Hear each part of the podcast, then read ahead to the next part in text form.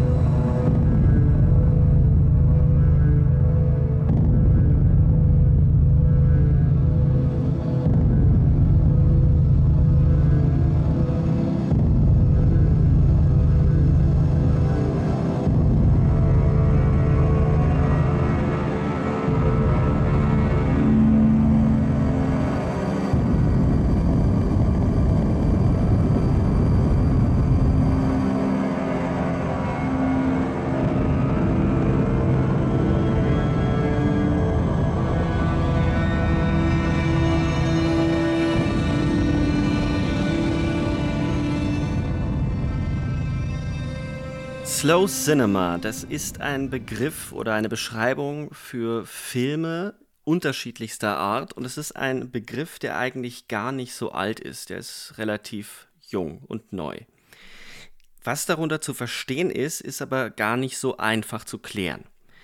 Man kann natürlich äh, immer einige Regisseure anführen und Regisseurinnen natürlich, die irgendwie damit zusammenhängen, da wäre beispielsweise ein Robert Bresson zu nennen, ein Tarkovsky, ein Pedro Costa, eine Kelly Reichert, ein Bellatar, ein Gas van Sant oder ein Vera Setakul.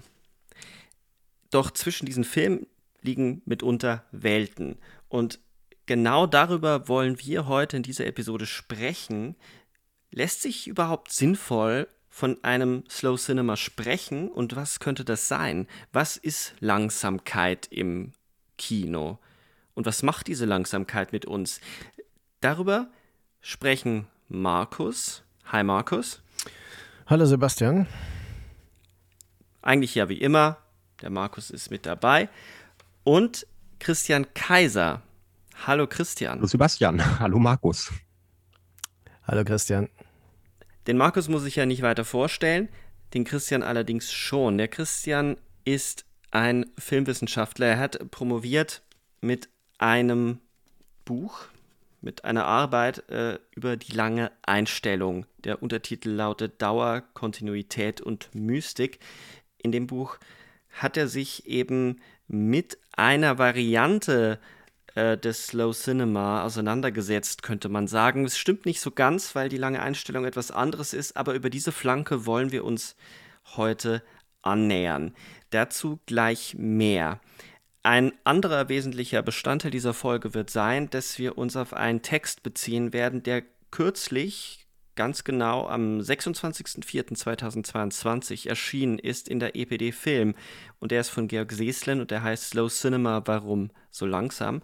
Und äh, da hatte zumindest ich so meine Probleme damit.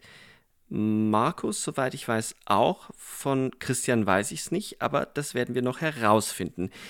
Auf jeden Fall werden wir uns auf diese Thesen mitunter auch beziehen, weil dort, finde ich, ein bisschen eklektisch versucht wird, dann doch einen roten Faden durch das zu ziehen, was man Slow Cinema nennen könnte. Aber wollen wir doch erstmal einsteigen in die lange Einstellung. Und da Markus den Christian besser kennt als ich, übernimmt jetzt mal der Markus. Ja, mache ich gerne. Christian Kaiser kenne ich in der Tat äh, vor allem durch die Verteidigung seiner Dissertation, denn ich wurde hinzugezogen als dritt, dritter Gutachter, um zusammen mit äh, Bernd Kiefer und Norbert Grob seine ähm, Promotionsprüfung abzunehmen, die sich natürlich auf das Buch Die lange Einstellung bezog. Und äh, da habe ich schon gemerkt, dass ich Christians äh, Blick auf das Kino äh, sehr interessant, sehr faszinierend finde. Auch seinen analytisch genauen Blick, äh, der sehr stark am Material arbeitet und gleichzeitig sein Interesse, und da kommen wir an einen interessanten Punkt, der auch heute eine Rolle spielen will, sein Interesse über die gängigen Interpretationsformen hinaus zu gehen und sich auch mit dem Transzendenten und Mystischen dieser äh, Stilmittel auseinanderzusetzen. Und äh, da möchte ich dann später noch ähm, auf jeden Fall auf äh, ein Buch eingehen, das äh, in diesem Zusammenhang genannt werden muss, nämlich Paul Schraders Transcendental Style in Film. Ähm, ein Buch eigentlich aus den äh, ja, frühen 70er Jahren, das aber äh, bis heute eine äh, große Bedeutung hat, auch für das, worüber wir heute sprechen, nämlich sowohl das Stilmittel der langen Einstellung wie auch eine mögliche Form des langsamen Kinos, des Slow Cinema, die daraus entsteht. Christian, jetzt würde uns, glaube ich, alle, auch äh, unsere Hörerinnen und Hörer mal interessieren, ähm, worum geht es eigentlich genau in deinem Buch? Was war dein Ansatz, deine, dein Ausgangspunkt und ähm, ja, ja, wie würdest du deine Hauptthesen zusammenfassen? Mm, ja, ich fange vielleicht mal damit an, ähm, wann ich erstmals drüber nachgedacht hatte, mir ein Thema zu suchen. Das war ähm, relativ kurz nach der ersten Lektüre von Deleuze Kinobänden. Und ich befand mich da so am Ende des Magisterstudiums damals und ähm, das war so, glaube ich, 2009 und hatte drüber nachgedacht, ob ich nicht eine Dissertation in Angriff nehmen wollen würde und ähm, hatte mir eigentlich vorgenommen, verschiedene Konzepte von Langsamkeit in den Blick zu nehmen, wie die wirken, welche Unterschiede die haben, welche Formen es überhaupt gibt von Langsamkeit. Und jetzt muss man natürlich dazu sagen, dieser ganze Slow Cinema Diskurs, den gab es zu diesem Zeitpunkt noch gar nicht so richtig. Der setzte ja erst ab 2010 dann wirklich ein und zog sich dann durch die Zehner Jahre durch. Und es gab damals übrigens auch die lange Einstellung ähm, als ähm, filmdurchziehendes ähm, Stilmittel, also die, diese Single-Take oder One-Take-Filme, auch die gab es ja damals noch nicht. Das ist auch so eine Erscheinung der zehn, also beziehungsweise gab es die schon vorher, aber in den zehner Jahren haben die sich ja sehr gehäuft. Ähm, das heißt, ich konnte den Slow Cinema-Diskurs ähm, zu dem Zeitpunkt noch gar nicht kennen und ähm, hatte da aber eben schon den Ansatz gehabt, ähm, ja, zu sagen, wie lässt sich ähm, eine Form von Langsamkeit oder meinetwegen auch Entschleunigung ähm, in Film erzielen und ähm, was sind die unterschiedlichen Effekte dann davon, von diesen Formen, die man hat, wie, welche Wirkung entfalten die jeweils. Und das war dann ähm, doch etwas groß aufgestellt. Ich habe es dann irgendwie ähm, etwas entschlackt und mich eingeschossen auf die lange Einstellung. Und ähm, ja, vertrete eigentlich die These, dass die lange Einstellung, ähm, dass der langen Einstellung die Eignung inhärent ist, ähm, eine mystische Wirkung zu entfalten. Das ist so im Grunde mein, ja, mein, mein Grundgedanke oder Leitgedanke, den ich dann anhand von mehreren Filmbeispielen äh, entwickle und ähm, mit dem Slow Cinema-Diskurs, der dann parallel quasi aufgekommen ist, äh, mit dem habe ich mir dann oder tue ich mir auch noch immer ein bisschen schwer, weil das natürlich ähm, meinem Anliegen dann doch sehr entgegenarbeitet. Denn mein Gedanke war ja, ich gucke, welche Form gibt es von Langsamkeit, jetzt einmal salopp formuliert, und ähm, zu schauen, wie in welche Richtung zielen die dann jeweils, während beim Slow Cinema natürlich geguckt wird. Ähm, man hat ja eine, eine Gruppe von Filmen, die verschiedene Formen von Langsamkeit nutzen. Das wird gar nicht mehr differenziert, sondern man, man hat dann diesen Begriff von Slow Cinema. Ähm, sehr oft wird das dann auch wirklich als eine Entschleunigungsreaktion dann noch verstanden, was ich dann auch als ähm, Argument ein bisschen an, wenig überzeugend finde. Und ähm, ja, das ist so ein Feld, von dem ich mich dann eigentlich ein bisschen absetzen wollte, aber das war nicht die Intention, als ich begonnen hatte. Wenn man von der langen Einstellung spricht, äh, ist das Ergebnis nicht notwendigerweise Slow Cinema, denn ähm, du diskutierst in dem Buch dann ja tatsächlich auch Filme wie zum Beispiel das Kino von Gaspar Noé, das mit langen Einstellungen arbeitet. Aber, das wurde ja schon vorhin angedeutet, die Filme haben nicht unbedingt die äh, Ausstrahlung eines Slow Cinemas dadurch. Ne? Also Irreversibel ist ein Film, der ganz und gar nicht slow wirkt, der aber äh, scheinbar ja in einer Einstellung gedreht wurde. Und ähm, das ist eigentlich ein wichtiger Punkt, dass wir, wie Sebastian das schon äh, sagte, vielleicht darüber sprechen müssten, wie die Langsamkeit tatsächlich zusammenkommt mit der langen Einstellung. Denn im Grunde ist die lange Einstellung ja erstmal bei der Plansequenz klassisch in der Filmgeschichte präsent. Also in äh, Szenen wie in zu Beginn von Touch of Evil von Orson Welles zum Beispiel und so weiter, wo eine Bombe platziert wird und die ganze, der ganze Vorgang, bis die Bombe explodiert, dann als Spannungsmoment in Echtzeit gezeigt wird. Lange Einstellung, überhaupt kein Slow Cinema in dieser Hinsicht. Also, wenn du von Mystik sprichst, und das sollten wir jetzt erst nochmal differenzieren, ähm, was du damit genau meinst, und vielleicht könntest du das auch an einem Beispiel vielleicht kurz nochmal ähm, verdeutlichen? Ähm, ja, also wir können auch, das Beispiel kann auch ruhig aus dem Mainstream-Bereich dann kommen. Es muss jetzt dann kein Sketch immer. Wunderbar. Dann ähm, würde ich, genau, also mein, mein Ansatz war eben, die lange Einstellung entfaltet diese Wirkung halt in ganz unterschiedlichen Kontexten. Vieles davon kann man halt dem Slow Cinema zurechnen, wenn man mit dem Begriff arbeiten möchte. Aber es sind eben auch ähm, Bereiche außerhalb dieses Gebiets. Und was ich mit mystischer Wirkung der langen Einstellung meine. Das ist eigentlich zweierlei. Wenn man sich jetzt die Mystik anguckt, da gibt es ja dann verschiedene, verschiedene Charakteristika, die ihr zugeschrieben werden oder die, die sie auch definieren. Und ein sehr wichtiger ist natürlich der Gedanke der Kontinuität, hm, die Leugnung von, von Vielheit äh, und ähm, der, der Einheitsgedanke. Und das ist etwas, ähm, was für mich dann sehr entscheidend ist. Äh, ich sage noch kurz dazu, ein zweiter Punkt, der auch sehr wichtig ist, ist ähm, die Flüchtigkeit und Unbeständigkeit von mystischer Erfahrung. Auch das ist etwas, was, was für mich in der Interpretation der langen Einstellung ähm, eine Rolle spielt. Und die lange Einstellung, ähm, also mein Ansatz ist es eigentlich zu sagen, die lange Einstellung ähm, erweckt ein Gespür für die Dauer erstmal der Einstellung. Und es ist ja ursprünglich so, also was heißt ursprünglich, aber André Bazan, der ähm, Filmtheoretiker, der hatte die lange Einstellung mit ähm, dem Realismus in Verbindung gebracht. Und das wurde dann mhm, sehr, sehr lange genau. und wird auch bis heute ähm, dann doch beibehalten. Also manchmal wird es jetzt inzwischen ein bisschen bisschen aktualisiert und angepasst, aber es wurde eigentlich nie so ganz grundlegend widersprochen. Und ähm, ne, André Bazan hatte gesagt, äh, die lange Einstellung äh, verzichtet halt auf, ähm, auf die äh, Schnitte, auf die Montage und insofern steigt dann halt der Wirklichkeitskoeffizient an oder wie auch immer. Ähm, und das ist was, wo ich sage, nein, das, das ist eigentlich nicht der Fall, weil ähm, das Filmbild unterscheidet sich ja auf vielfache Weise von ähm, der, der Alltagswahrnehmung. Und in, insofern man sieht das Filmbild immer schon als Filmbild, aber man ist das Filmbild nur gewohnt, ähm, eigentlich mit, ähm, mit einer Vielzahl von Schnitten, die halt eine unterschiedliche Frequenz haben über die Dekaden hinweg, aber man ist es gewohnt, dass Schnitte kommen.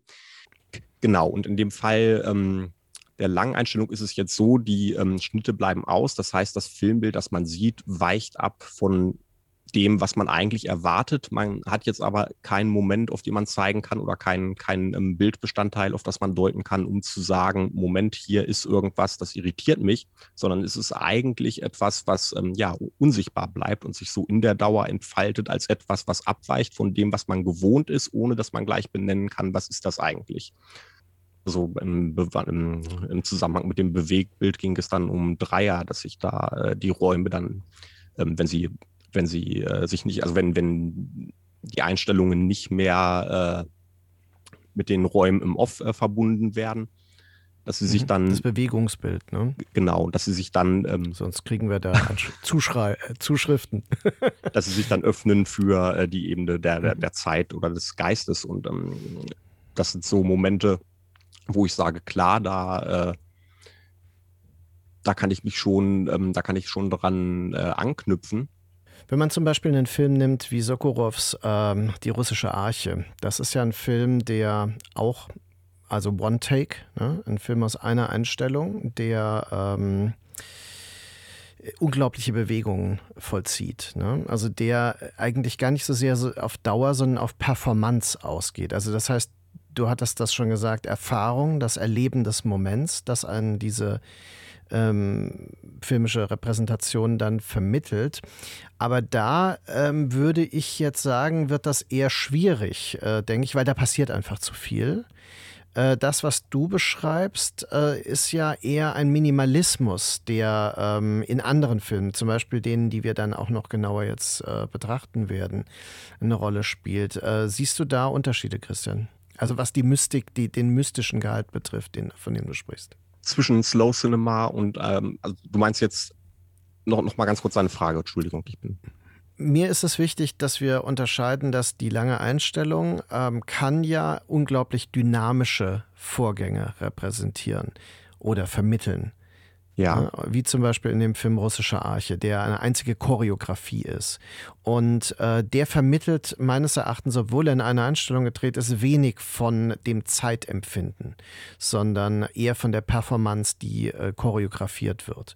Und äh, das, denke ich, ist ein Gegenbild zu dem, was du eigentlich beschreibst. Oder sehe ich das falsch? Mm, ich würd, nee, ich würde nicht sagen falsch, aber ich würde das ein bisschen relativieren wollen vielleicht, weil mhm. ich denke, dass ähm, es schon in Russian Ark immer wieder so Phasen gibt, in denen, ähm, in denen eine Ereignislosigkeit die Dauer dann besonders intensiv werden lässt, während in anderen Momenten dann halt eher man auf das Timing achtet, auf die Performance dann meinetwegen achtet.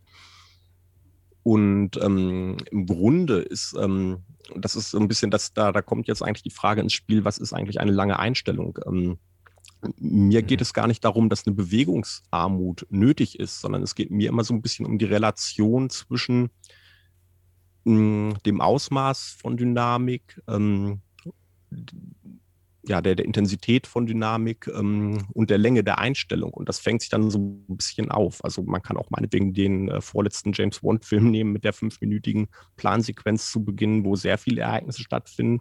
Oder äh, den schon von dir angesprochenen äh, Orson Welles-Film mit der Plansequenz.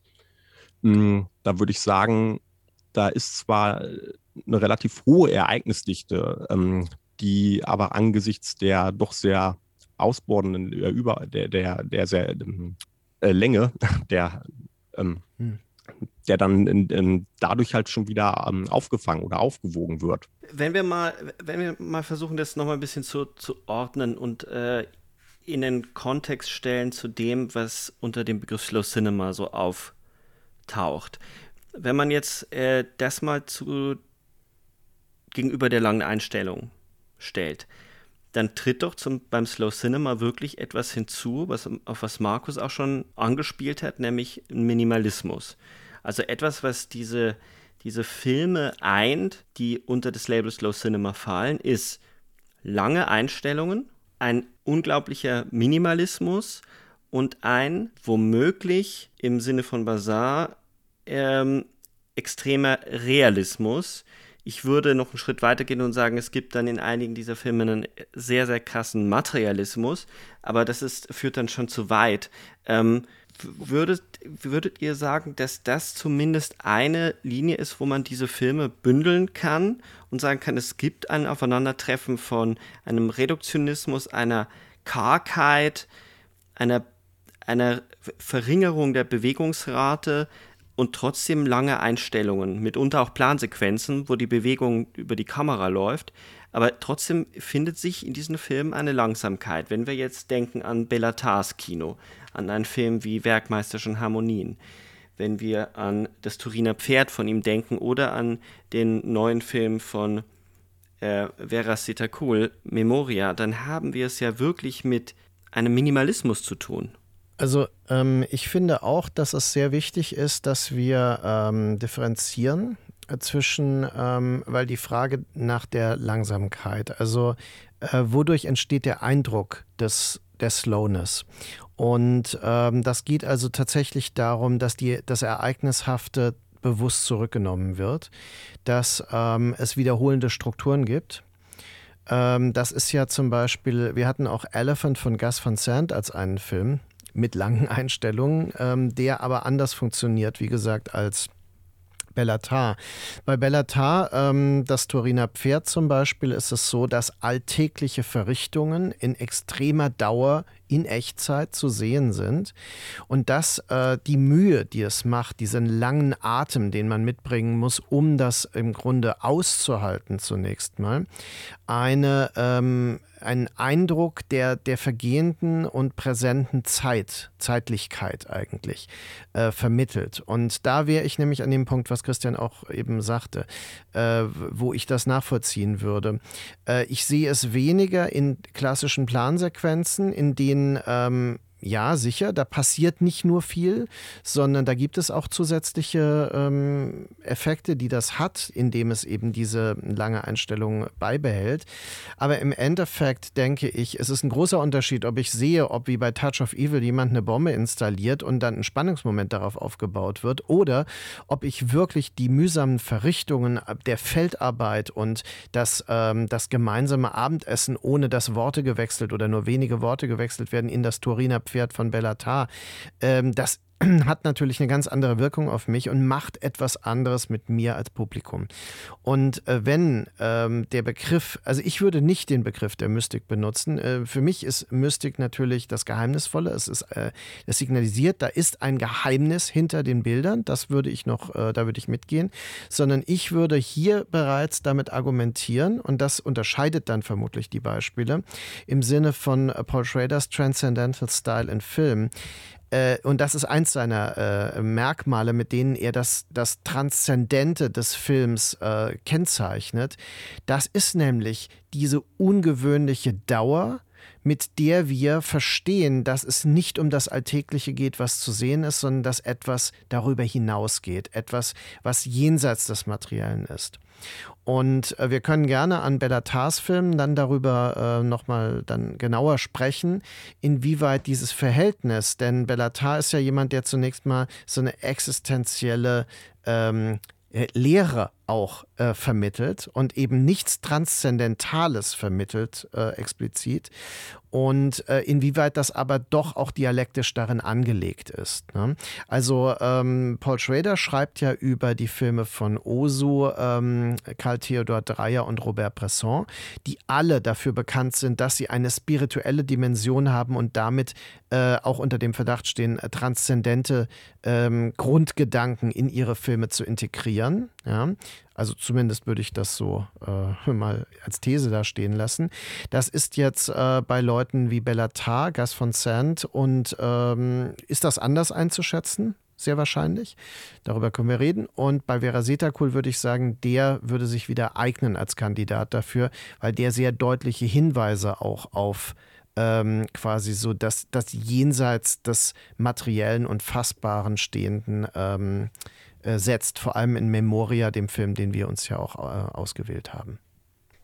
Jetzt hat aber der Christian schon, finde ich, einen Punkt, wenn er das äh, Mystische so definiert, dass es um eine Leugnung von Vielheit geht und um Kontinuität, also äh, eine, eine, eine bestimmte Engführung, wo etwas äh, auf, auf eine Linie gebracht wird, um es in, in ein Bild zu bringen, dann kann man schon doch jetzt mal die Frage stellen, Christian, wo würdest du denn sagen bei einem Belatar, was ist denn das Mystische, um äh, da, dann vielleicht äh, wieder zum Transcendental Style zu kommen, um dann auch nochmal genauer zu erklären, was der Transcendental Style ist. Ähm, man kann es erstmal ja so stehen lassen und zu sagen, dass etwas die Dinge übersteigt, dass etwas am Werke ist, was äh, das bloße Material und die Bilder, äh, was darüber hinaus weist. Aber nochmal zu der Frage, Christian, wo würdest du jetzt ganz konkret bei dem Turiner Pferd oder bei den Werkmeisterschen Harmonien, zwei der bekanntesten Filme von Bellatar, ja. ähm, das Mystische ausmachen?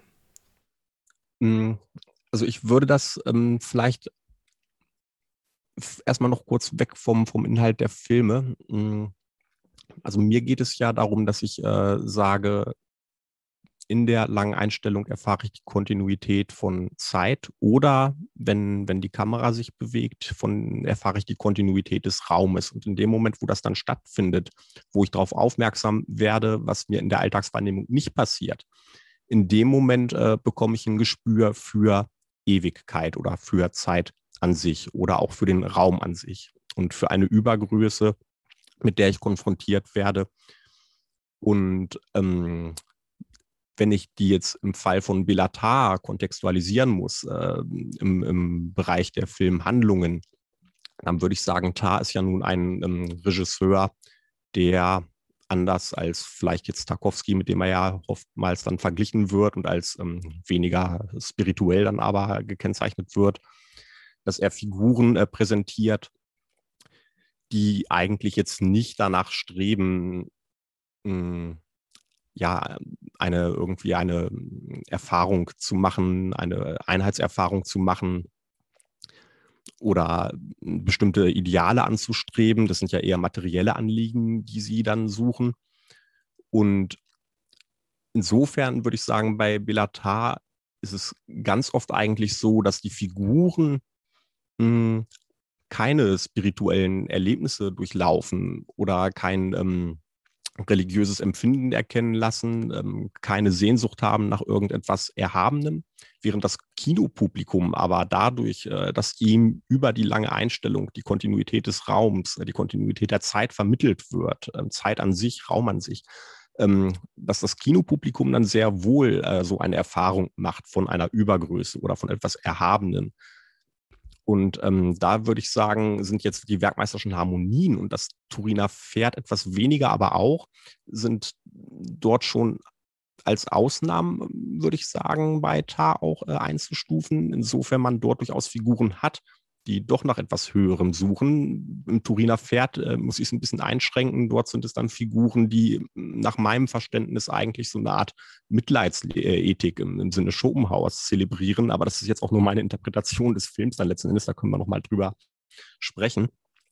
Ähm, aber dort würde ich sagen, äh, geht es dann schon wieder auf. Äh, ein bisschen wieder meinetwegen bei Tarkovsky, dass ich sagen würde, dort ähm, ist es nicht so, dass sich dem Kinopublikum etwas bietet über die lange Einstellung, ähm, was den Figuren völlig abhanden geht und wonach sie auch gar nicht suchen, sondern in den Fällen ist es dann schon so, dass das Kinopublikum eine Erfahrung hat, nach der auch äh, Teile der Figuren dann dort äh, streben. Und wenn ich noch einmal kurz ähm, zurück darf auf den, auf den ähm, Orson Welles, Markus, du hattest ja gesagt, ähm, du würdest ähm, diese Suspense-Szene oder sehr handlungsorientierte ähm, handlungsreiche Szene. Hm, also mein, mein Punkt wäre eigentlich der, dass ich sage, auch dort, wo ja sehr viel passiert, äh, was, was auch sehr ähm, geerdet ist und ähm, der Alltagswirklichkeit sehr verhaftet ist ähm, auf der Handlungsebene ähm, und wo, wo Spannungserzeugung stattfindet, auch dort erlebe ich ja äh, angesichts der Länge dieser Einstellung ähm, die Kontinuität von Raum und Zeit und habe eben diese Erfahrung von einer Übergröße. Und ich würde jetzt, das ist ein bisschen meine These, die ich in dem Buch nur so anschneide, ähm, ich würde sagen, dass das Genre-Kino die lange Einstellung auch nutzt, um zum Beispiel dann irgendwelche Verschwörungen im Hintergrund oder irgendwelche Intrigen, die im Hintergrund laufen, auf diese Weise quasi einzufangen, indem man ein Gespür erweckt für irgendetwas, was man gar nicht so richtig fassen kann. Und das ist dann eigentlich äh, eine gute Basis, um dann ja, Intrigen, äh, Verschwörungen oder Übersinnliches oder so zu thematisieren auf Handlungsebene. Aber das ist eher mhm. ein bisschen vom Thema weg nee. jetzt. Nee, das, äh, ich kann das schon nachvollziehen und das erklärt für mich dann auch einiges, wobei äh, man jetzt wieder fragen müsste, äh, ist denn für dich ähm, der Begriff, den du äh, verwendest, also das Mystische, denn äh, tatsächlich so nah an dem, was ich einführte mit der Transzendenz, dem Transcendental Style? Weil, äh, um das mal zu definieren, ähm, Paul Schrader betont direkt zu Anfang des Buches, ähm, Transcendental Style ist der Versuch, das Heilige in einem nicht religiösen konkreten Sinne, sondern in einem grundlegenden Sinne, das Heilige hinter den Dingen spürbar und sichtbar zu machen. Und das wäre ja tatsächlich eine ganz andere äh, Idee dabei. Äh, weil er das ja auch wirklich nur in Filmen nachweist, die dann mit Dauer arbeiten, also mit, mit wirklich langen Blicken in die Landschaft, zum Beispiel bei Reise nach Tokio am Ende, ne? also wo man so ganz lange dieses, ähm, äh, diese, diese ähm, also den Zug zum Beispiel sieht oder das Schiff länger beobachten kann und so weiter. Und äh, dass also in dem Moment so eine Art Meditation möglich wird auch. Ne? Und das mhm. ist etwas, was überhaupt nicht äh, mit dem zusammenhängt, was ich äh, in zum Beispiel genreorientierten äh, mhm. Filmen dann sehen würde. Also ganz klar, ich würde auch sagen, natürlich ist die Wirkung letzten Endes schon eine andere. Ich würde sagen, dass man das ähm, in den Filmen, die jetzt Paul Schrader äh, unter dem Begriff des Transcendental Styles äh, fasst, dass dort die Wirkung sehr viel offensichtlicher ähm, einsetzt. Ähm, man wenn ich jetzt, wenn ich Figuren habe, die ähm, eine Sehnsucht verspüren, meinetwegen, ohne, ohne sagen zu können, ähm, was das ist, dann habe ich natürlich schon einen Rahmen geschaffen, in dem eine, ähm, ja, in dem, in dem die Kontinuitätserfahrung der langen Einstellung äh, natürlich sehr viel ähm, eher in den Blick geraten kann, als jetzt in einem Genrestoff, ähm, wo, das, wo das nicht der Fall ist. Und bezogen auf die, ähm, auf die Motive, ähm, da würde ich sagen, es kommt immer so ein bisschen drauf an, wie viel Bewegung ist drin. Also mein Problem ist äh, mit äh, einem Blick in die Landschaft, äh, wenn er zu lange dauert und zu wenig passiert, dann finde ich, ähm, kippt es auch schon wieder, weil man dann irgendwann beginnt darüber nachzudenken, wieso muss ich mir das jetzt so lange anschauen? Also man, man kann das nicht endlos zelebrieren. Wenn man das äh, stundenlang macht, äh, da kommt irgendwann bei jedem Zuschauer, jeder Zuschauerin der Punkt, äh, wo man sich fragt, wozu das jetzt? Und ähm, da kippen diese Filme dann eigentlich wieder äh, in so eine Metareflexion über das Filmemachen. Da, da beginnt man dann drüber nachzudenken, was hat man sich dabei gedacht. Also zumindest wäre das so ein bisschen meine These. Das ähm, ist jetzt natürlich nicht bei den beiden Beispielen der Fall, die Paul Schrader nennt, aber also auch so ein, so ein, ja, so ein sehnsüchtiger Blick in, in die Ferne, äh, auf das Meer oder so, auch, auch beliebte Motive, die kann man da jetzt nicht äh, endlos mit ausreizen. Also für mich ist das Interessante, es muss es so, es ist eine Gratwanderung. Auf der einen Seite muss eine Einstellung lange genug dauern, damit man äh, die Kontinuität wahrnimmt äh, der Zeit oder des Raums bei einer Fahrt. Also die Länge muss schon mindestens erreicht werden. Aber wenn sie dann erreicht ist und man reizt es immer weiter aus, dann beginnt man natürlich auch zu reflektieren, warum das dann so ist das ist eben, da muss ich sagen, müssen die Filme immer so ein bisschen äh, im Zittern bleiben zwischen diesen beiden Grenzen. Aber da muss man doch sagen, dass äh, Bellatar äh, ganz klar äh, mit den, äh, diesen Grenzen äh, arbeitet, auch den Grenzen des, ähm, das, das auszuhalten, äh, wenn er dann äh, wirklich ganz lange mit der Kamera so unter dem Pferdekopf bleibt, ja, und äh, uns das, diese Mühsamkeit äh, der, der Bewegungen und sowas dann vermittelt. Ähm, ich denke, ja, vielleicht ist das so, wenn es darum geht, sagen wir mal, diese Art von sehnsüchtigen Blick, der bei Terence Malicks Filmen eine Rolle spielt, ne? Äh, da könnte so ein, ein Umkippen stattfinden. Bei Bellatar zum Beispiel, finde ich, ist das von vornherein, weil es ja nie gefällig ist, was zu sehen ist. Es ist ja ein, ein rohes Schwarz-Weiß und ähm, es sind Vorgänge der Arbeit und so weiter und auch der scheinbaren Banalität dabei, die aber dann in der Wiederholung nochmal aufgeladen werden, äh, die dann von vornherein eigentlich in eine ganz andere Richtung das bewegen? Also ich habe ich hab jetzt äh, ein leichtes Unbehagen. Das kommt aber, glaube ich, auch ein bisschen durch meine andere theoretische Herkunft.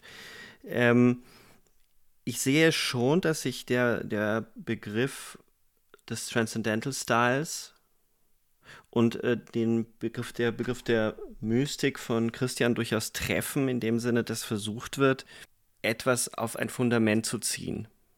Also auch bei Schrader ist das Ziel, dass dahinter etwas ist, was das, um es jetzt ein bisschen heideggerisch zu sagen, was das Seiende des Films durch ein Sein absichert.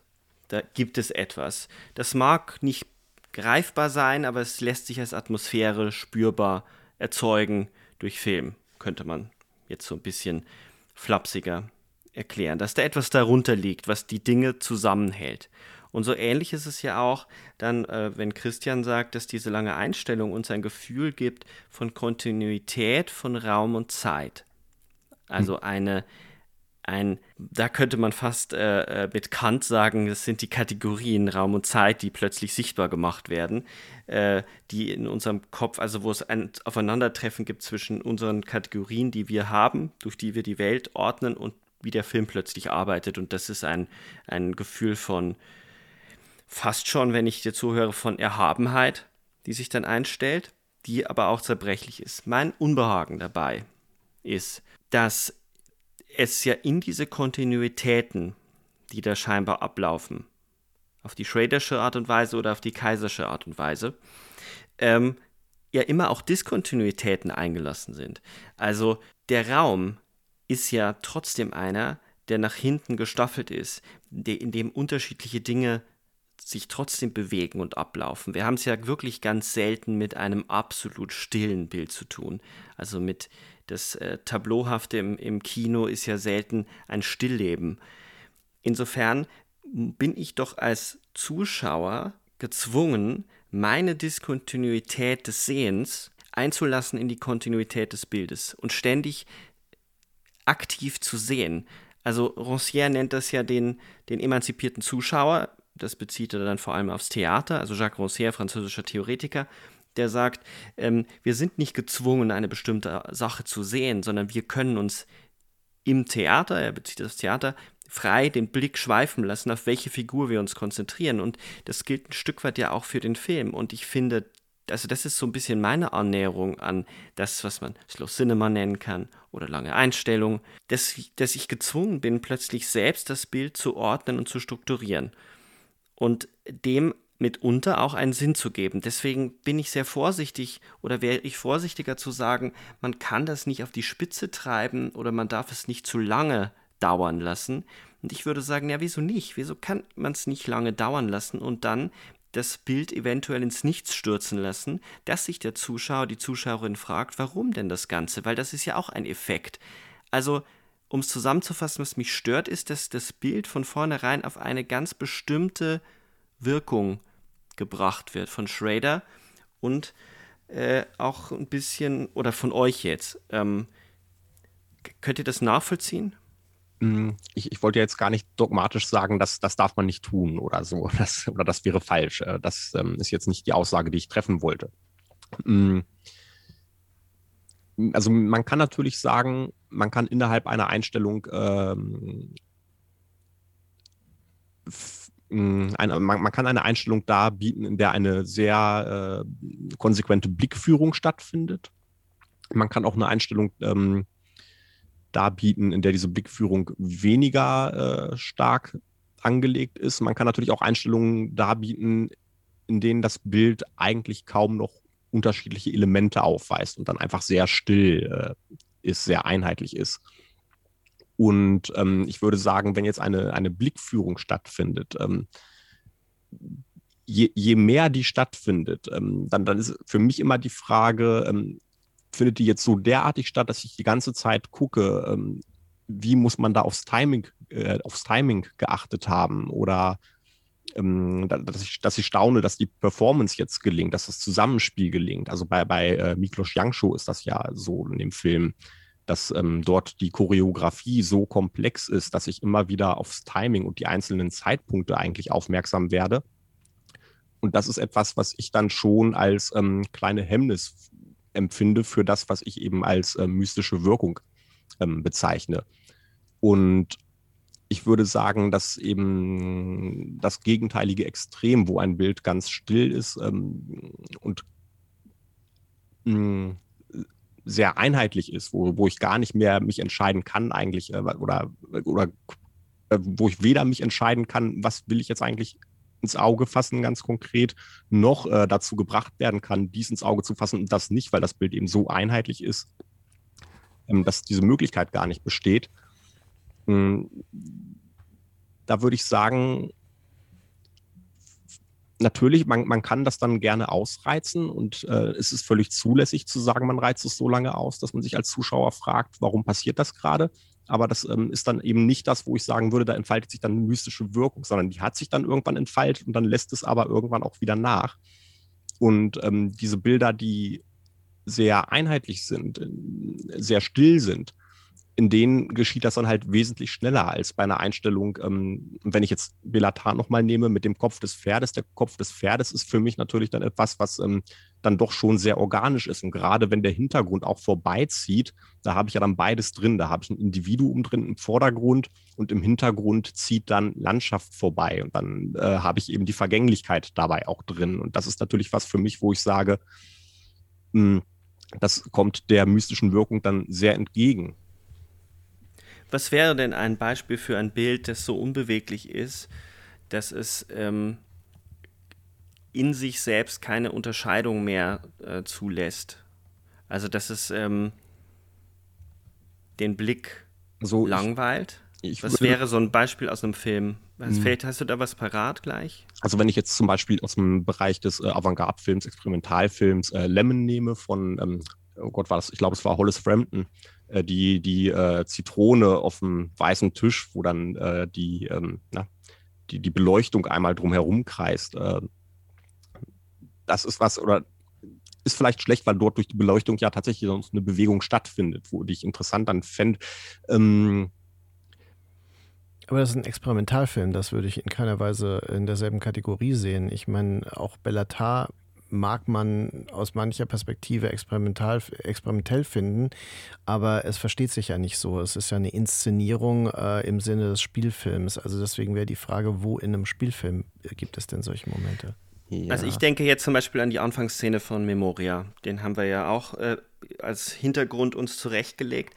Da ist ja sehr lange dieses sehr dunkle, graue Bild, wo wir eine, das Bein von Tilda Swinton sehen also eine Person, die schläft und im Hintergrund sehen wir ein von einem Vorhang verdecktes Fenster. Der Lichtschein dringt an den Rändern herein und es passiert, glaube ich, so drei Minuten, ich habe es jetzt nicht gestoppt, drei Minuten nichts. Bis dann irgendwann dieses, zum ersten Mal dieses Geräusch ähm, auftaucht, um das sich der Film ja herumstrukturiert. Also eine Frau, die ein Geräusch hört und dem nachgehen will und herausfinden will, woher kommt das Geräusch eigentlich. Und ähm, das genügt eigentlich auch als Handlungsbeschreibung des Films. Äh, auf jeden Fall kommt dann dieses seltsame Geräusch, das äh, so dumpf und so, so, so plötzlich kommt, als würde es aus dem Innersten der Filmbilder selber heraus explodieren oder sich nach innen ziehen. Es ist ein ganz, hm. ganz, es ist wirklich eigentümlich. Würdet, ist das ein Bild, die ersten drei Minuten, wo nichts passiert und ich mich auch, ich auch eigentlich aufhöre, den Blick zu justieren? Mhm. Also, wenn es jetzt um meine Wahrnehmung geht, äh, wäre das für mich jetzt noch nicht ein Beispiel, weil man dort immerhin schon sieht, da ist eine Figur im Bild und da ist noch die Erwartungshaltung, bewegt sie sich jetzt irgendwie oder bewegt sie sich nicht. Ähm, wenn, wenn ich noch mal kurz ein Beispiel geben kann, was, was äh, jetzt ähm, meinem Bild entsprechen würde, dann wäre das eigentlich ein lebloser Gegenstand vor einer weißen Wand, meinetwegen. Den kann ich jetzt nicht, äh, das nur um, um ein Beispiel zu geben, was ich sagen würde, das kann man jetzt nicht ausreizen. Bei, bei sowas eine schlafende Person, da funktioniert es meines Erachtens dann. Na gut, aber wenn ich den Film zum ersten Mal sehe, weiß ich ja mitunter vielleicht gar nicht. Also ich kann ja nicht davon ausgehen, dass jeder das als Person identifiziert. Wir identifizieren es ja dann als Person, wenn ich den Film schon gesehen habe und weiß, dass das Geräusch kommen wird und Tilda Swinton ähm, gleich aufschrecken wird. In dem Moment, wo, wo wir da sitzen und haben wir es ja erstmal nur mit Formen zu tun, die wir nicht notwendigerweise einem Menschen zuordnen müssen. Ähm, mein, mein, Argument ist eigentlich, äh, geht, geht nur in die Richtung, oder es wäre wär eine andere Herangehensweise zu sagen, ähm, ein Filmbild hat immer einen bestimmten Rhythmus des, des, des Sehens also der Justierung, Vordergrund, Hintergrund, Erwartungshaltung, dass es vielleicht doch eine Bewegung geben wird. Also selbst wenn wir nicht wissen, dass dort eine Person ist, wenn wir nicht wissen, dass das ein Bein ist, dann legen wir immer eine Erwartungshaltung in das Bild, dass sich etwas verändern könnte. Und ich glaube, diese Spannung, äh, damit arbeitet ähm, jemand wie Bellatar, aber auch ähm, Veracita cool ganz massiv, weil wir gezwungen sind, minimale Unterschiede auf minimalste Unterschiede zu fokussieren. Und wenn man die Wahrnehmungstheorie hinzunimmt, dass quasi du Dinge nur wahrnehmen kannst, wenn du andere Dinge ausblendest, laufen wir natürlich immer Gefahr, wenn wir ein Tableau betrachten, dass uns etwas entgeht, dass uns etwas entflieht. Also da finde ich, sind wir an einem ganz wichtigen und interessanten Punkt, weil ähm, ich glaube, lösen können wir diese ganzen Fragen, die jetzt aufgetan wurden, wirklich in der Unterschiedlichkeit, in der auch subtilen Unterschiedlichkeit manchmal. Ähm, denn Vera Sitakohl und Bellatar haben meines Erachtens ein, ein völlig unterschiedliches Weltbild. Und ähm, gerade in diesen Szenen wird das bereits deutlich. Denn ähm, das, dieses erste Bild kommt, das hast du ja beschrieben, Sebastian, aus der Abstraktion und wird dann konkret. Es formiert sich zu einem, ähm, äh, zu einem äh, anthropomorphen Bild dann. Also wir äh, mhm. verstehen dann, okay, das ist die Frau, die Protagonistin, die aufschreckt und die eine Motivation bekommt für ihre Queste, ihre Suche. Ne? Und äh, diese Form, diese Suchbewegung, also die dann in ein, ein Land führt, in, nach ähm, Kolumbien, Bogotá und dann in den Dschungel und äh, da gibt es Ausgrabungen, dann gibt es dort ähm, äh, ein, ein mystisches Erlebnis eines äh, Mannes, der, der schläft und dabei stirbt und wiederkommt. Ja? Und ähm, all diese Dinge werfen absolut aktive Fragen nach einer Präsenz der Dinge, der Dinge hinter den Dingen, also hinter der, der Oberfläche ähm, auf. Diese Fragen wirft das auf. Deswegen ist Vera Setakul jemand, der ganz klar interessiert ist an einem, äh, einer mystischen Ausstrahlung seiner Bilder und an einer, einem transzendentalen Stil, mit dem er diese Ahnung vermitteln kann. Bei Bellatar ist es ja so, wir bleiben bei das Turiner Pferd, der beginnt, und daher kommt ja der Titel, mit dieser Episode, dass äh, Nietzsche in einer Spätphase seines Lebens ähm, quasi äh, aus Mitleid ein äh, Pferd, das ein störrisches Pferd, das geschlagen werden sollte, verteidigt. Und ähm, dieses Turiner Pferd, das nimmt der äh, Film und Bellatar damit als ähm, Ausgangspunkt, um eben ähm, mit, dem, mit einem Pferd, einem, einem landwirtschaftlich tätigen Pferd quasi äh, im Zentrum äh, Fragen aufzuwerfen. Diese Fragen beantwortet er aber in keiner Weise. Vera Setakul scheint ja am Schluss sogar eine Frage zu beantworten, die niemand gestellt hat, indem er buchstäblich ein UFO davonfliegen sieht, von dem dann tatsächlich die tektonischen Geräusche auch stammen, die sie hört. Ähm, also das ist, das ist durchaus mystisch, muss man sagen. Also das ist eine ähm, etwas Ungreifbares hinter den Dingen, was fast schon in Richtung einer konkreten Religiosität gehen könnte oder Spiritualität zumindest gehen könnte. Bei Bellatar ist das nicht so, der entleert die Bilder, ja. Äh, das heißt, äh, bei ihm ist es eher so, dass wir im Leerlauf befindliche, wiederholte, ritualisierte Handlungen haben, die erst in der, im Kontext und in der Dauer der Wahrnehmung in der Konfrontation einen Blick für etwas anderes freigeben. Und das ist der wichtige Punkt. Ähm, wo ich auch im Grunde ja eine meiner ähm, umstritteneren Thesen offensichtlich, äh, dass äh, Film in keiner Weise dazu verpflichtet ist zu unterhalten, was ja viele Leute zu denken scheinen, sondern ähm, auch Bellatars Filme kann man ja tatsächlich so sehen, dass sie einen unterhalten, wenn man in einen Modus kommt, ja, in den er uns eigentlich hineinmanövriert. Man kann natürlich auch die ganze Zeit über andere Dinge dabei nachdenken. Aber wenn man in diesem Modus ist, dann konfrontieren diese, diese Filme von Bellatar und auch das Turiner Pferd einen mit einer existenziellen äh, Wahrhaftigkeit, die nämlich wirklich die Frage nach einer Präsenz also um es mal so banal zu sagen, nach einer Präsenz Gottes ähm, stellt. Es ist eigentlich die Frage, die das Schweigen von Bergmann schon stellt. Ja? Ähm, gibt es das oder ist alles einfach nur da? Ist alles nur Präsenz ohne Sinn? Ja. Und äh, das ist aber bei äh, das Turiner Pferd ja am Schluss durchaus aufgeladen, wenn nämlich immer mehr entzogen wird, also wenn immer mehr scheitert, wenn es sogar Kausalitäten zu geben scheint. Also die schlechte Behandlung des fahrenden Volkes wird dann äh, resultiert in dem Austrocknen des Brunnens zum Beispiel. Also die Lebensbedingungen werden immer schlimmer. Es gibt eine Verschlechterung und so weiter.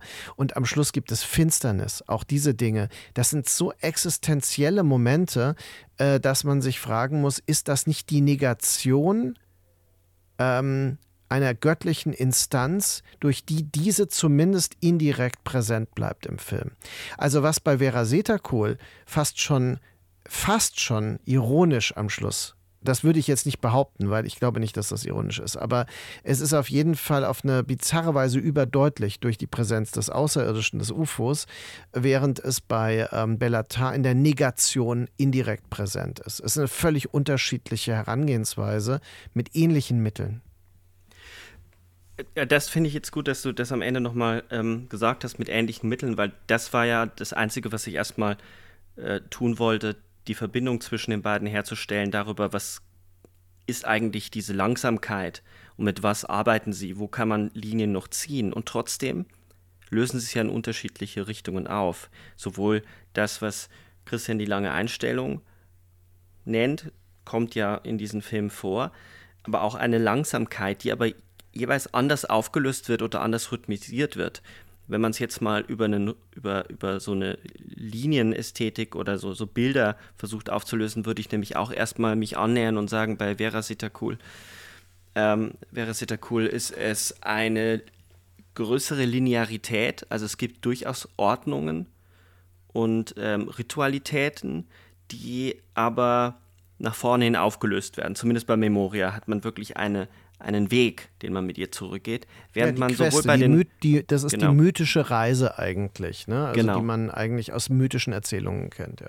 Während man bei Belatar sowohl bei den werkmeisterischen Harmonien als auch beim Turiner Pferd, als auch wenn man dann noch bei Damnation ähm, oder bei Satans Tango haben wir immer Kreisstrukturen, die Leute genau. fangen an, sich irgendwo zu bewegen. Scheinbar kommen sie voran, um dann genau wieder dort zu landen, wo sie eigentlich angefangen haben. Weil man kann nämlich auch beim Turiner Pferd sagen, es ist ein Ende eines Zyklus und dann beginnt das Ganze wieder von neuem. Ähm, das ist ja nicht ausgeschlossen, auch wenn es äh, apokalyptisch endet. Ähm, ich naja, das stimme apokalyptische dir Ende deutet ja die Wiedergeburt an. Also in genau. der Apokalypse-Gedanke ist ja ein zyklischer Gedanke. Und damit beginnt das ganze Spiel aber wieder von neuem. Also ich würde da in der Gegend auch zu, also dahingehend auch zustimmen. Für mich hat das äh, Kino von Bellatar nichts, nichts Transzendentes, nichts Mystisches. Was nicht bedeutet, dass wir nicht trotzdem dialektisch drauf gestoßen werden auf die Frage, damit wir sie uns stellen. Das ist wiederum, glaube ich, eine andere Perspektive. Aber das Kino selbst, das Kino von Bellatar, ist eigentlich ein Kino der Immanenz, das bloß bei den Bildern und bei dem bleibt, was ist. Und es ist, glaube ich, meiner Meinung nach, da, da wird mich jetzt auch, äh, um den Christian gleich wieder reinzuholen, interessieren, wie er dazu steht. Belatars Kino, und das ist auch eine These, weil wir Seslin bisher nicht erwähnt haben. Seslin sagt, äh, das, das, Kino, das äh, Slow Cinema würde sich für die Menschen interessieren. Und ich finde, nein, nein. Also vielleicht einzelne Filme, aber nicht in Gänze und vor allem nicht Belatar. Belatar interessiert sich eigentlich für Räume und für das, was, also die, die, Menschen sind irgendwie wieder Schlamm und wieder Regen und das alles ist durcheinander, das ist alles Materie und die bewegt sich halt und die, die, die wabert so rum und sucht sich mal etwas, woran sie sich heften kann, wie bei den werkmeisterischen Harmonien, wo es dann diesen Prinzen gibt, der immer seine, der, wo angekündigt ist, dass er kommt und dann löst das eine bestimmte Bewegung aus, die aber dann wieder endet, als sie konfrontiert sind mit dem, mit diesem alten Mann, äh, dem, dem, dem alten Mann in, der, in dem Krankenhaus. Ähm, ist es, ist Bellatar ein Kino der Räume? Würdet ihr da mitgehen? Und ähm, weil ich auch bei Christian im Buch solche Stellen gefunden habe, wo ich das Gefühl hatte, dass er das auch ja. so sehen würde. Auf jeden Fall. Das ist ähm, also ein, dass ich sage, ähm, Kino der Räume finde ich da interessant als, als Gegenmodell zu Kino der Menschen, weil bei, bei, bei Tar gibt es etwas, was ich so als ähm, Desinteresse am Menschen eigentlich ja, genau. ähm, ja. bezeichnet, bezeichnet habe. Vielleicht auch ein bisschen, ein bisschen provokativ, weil ich will es ihm nicht absprechen, dass er schon das Anliegen hat. Ach, sprich Aber es ist natürlich so, dass ab. seine. Ich glaube, da freut er sich. ich, ähm, seine Kamera äh, fängt zum Beispiel in Damnation äh, Personen ein, die sich statisch im Raum befinden, indem sie sich äh, als Seitwärtsfahrt äh, von Blanker Mauer über diese Menschen auf Blanke Mauer bewegt. Und das ist natürlich was, wo ich sage, da findet eine Gleichbehandlung von Objekt und Subjekt statt. Und ähm, man findet das in Satan-Tango dann in statischen Einstellungen, in denen äh, Menschen den leeren Raum betreten, sich aufhalten, ein bisschen was verrichten und dann wieder für lange Zeit verschwinden und der leere Raum bleibt. Und das sind Momente, wo ich sage, dort bekommt man natürlich auch ein Gefühl für die, ähm, was ein Mystiker jetzt wohl sagen würde, die Nichtigkeit des Menschen und die geringe Bedeutung eigentlich, wenn man sich eben auf den Raum und die Zeit, was ja meine These ist, dann eben konzentriert und so als Gegengewicht dann begreifen würde. Also das finde ich einen ganz wichtigen Punkt, weil es ist auch nicht zufällig, dass ähm, Bellatar benutzt ja schon äh, Begriffe wie Satan-Tango oder äh, Verdammnis. Ne? Also das sind ja äh, apokalyptische und auch biblische Begriffe. Und äh, gleichzeitig präsentiert er eine Welt, die pure Materie ist. Also da gehe ich tatsächlich mit Sebastian mit. Ich habe mir natürlich auch im Vorfeld, nachdem wir ein bisschen diskutiert hatten, auch, weil meine These ist zum Beispiel, dass in die werkmeisterischen Harmonien äh, dieser Wahl als ein Störfaktor ein, hineingebracht wird in eine Welt der reinen Materie, in der er das absolut Unpassende äh, und damit das Erhabene eigentlich darstellt. Also das, was, was immer ein Fremdkörper bleibt, der aber so provokant ist in seiner gigantischen Form, ja, und äh, dass er äh, einen ähnlichen Effekt auf die Leute hat, meiner Meinung nach wie in ähm, Pasolinis Film Theorema, wenn quasi, ja, also wie man es ja so sehen könnte, das Göttliche in Form eines, eines schönen jungen Mannes dann äh, den Leuten begegnet und sie verändert. Äh, also quasi dieser eine Faktor muss verändert werden, um die Welt zu verändern. Bei Das Turiner Pferd äh, sehe ich äh, tatsächlich diese reine ähm, äh, Immanenz tatsächlich äh, am Werk. Aber, und das scheint ja offenbar konsensfähig zu sein, ähm, wenn man es dialektisch betrachtet, ist in dieser Abwesenheit eben das Göttliche dann doch präsent und das Heilige. Aber es ist in der Abwesenheit und das ist eigentlich der wesentliche Punkt. Von daher, ähm, ja, mh, mm, Vera Setakul finde ich interessant, ähm, ist äh, durch die konkreten äh, Elemente, mit denen er äh, mystische Erfahrungen tatsächlich ausinszeniert, wie zum Beispiel das, das Sterben und Zurückkehren, ne? also dieses äh, Fischers ähm, oder eben die, das Starten des UFOs. Äh, das nähert sich der, dem Konkreten von ähm, dem, was äh, Paul Schrader als Religious Movies bezeichnet, nämlich Filme, die ähm, religiöse Modelle abbilden in ihrer Inszenierung. Und ähm, das äh, findet er ja, äh, also lehnt er ja dann ab. Und es ist sehr interessant, dass Schrader zum Beispiel in seinen eigenen Filmen, in den besten eigenen Filmen, äh, vor allem in den letzten Jahren, äh, wie zum Beispiel ähm, First, äh, First Reformed. First Reformed und in The Card Counter. Das sind eigentlich die beiden Filme, die ich wirklich absolut großartig finde, mit Blick auf den Transcendental Style, weil er da etwas macht, was er selbst diagnostizierte bei Robert Bresson zum Beispiel.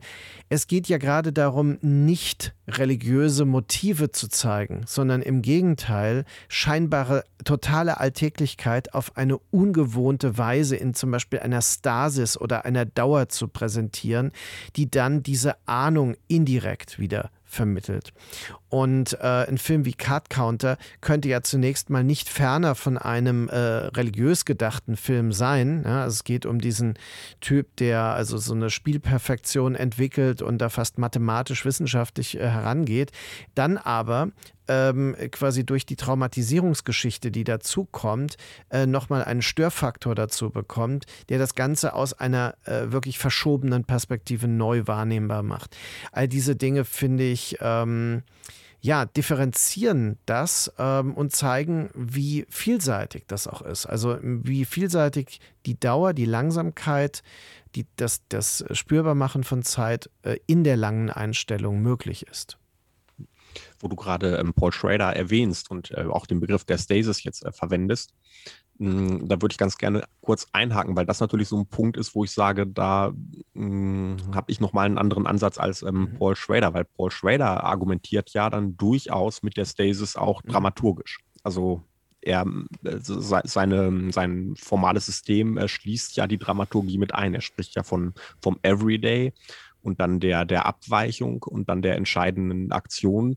Und ähm, nach dieser oder im Zusammenhang mit dieser entscheidenden ähm, Aktion ähm, kommt es ja dann zur, äh, zur Stasis, also dem völlig bewegungsarmen Bild, äh, was ja auch in seinem Beispiel nicht immer völlig bewegungsarm dann letzten Endes aber ist. Aber ähm, und das ist natürlich, äh, ja, wie ich gerade sagte, eine dramaturgische, ähm, ein dramaturgisches Modell auch, um zu sagen, ähm, auf diese Weise lässt sich das ähm, erreichen, was er als Transcendental Style fasst.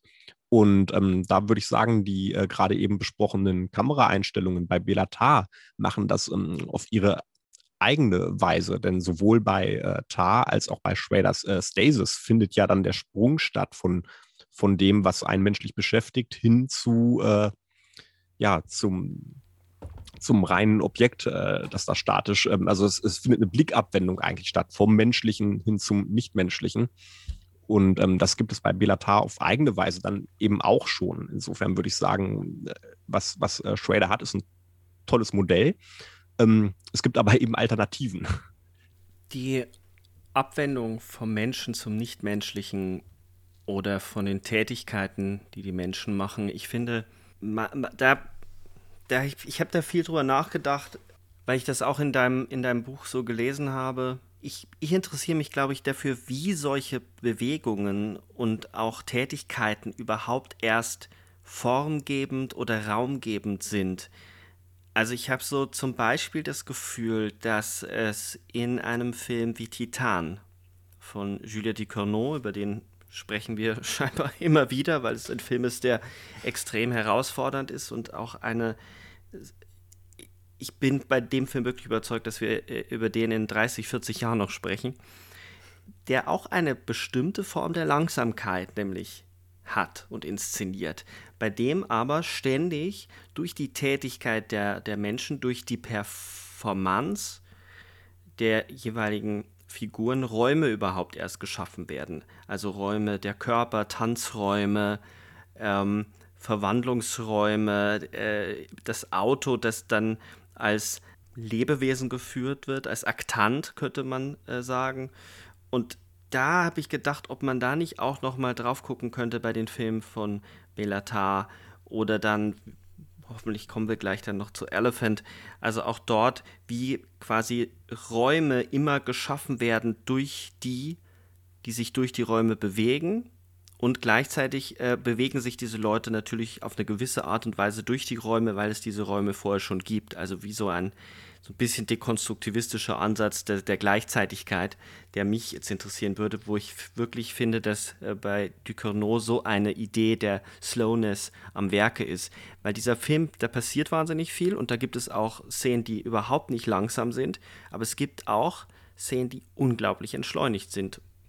Und deswegen äh, die Frage, kommen wir denn überhaupt weit mit diesem seltsamen Begriff des Slow Cinema oder müssen wir nicht einfach sagen, Langsamkeit ist ein bestimmtes Werkzeug, ein bestimmtes Mittel, das man einsetzen kann auf unterschiedliche Art und Weise, die mit einer langen Einstellung einhergehen kann, die aber auch durch eine andere Rhythmisierung hergestellt werden kann da würde ich völlig zustimmen. Also das ist, glaube ich, auch das, was mich äh, am Slow Cinema wirklich einfach stört, dass man einen Begriff hat, der, was viele sagen, die drüber schreiben, ziemlich vage ist und schwierig zu ähm, definieren ist. Und dann kommt man eigentlich drauf, wenn man es dann versucht, dass sehr viele unterschiedliche Bereiche in diesen oder, oder Extreme unter diesem Begriff fallen.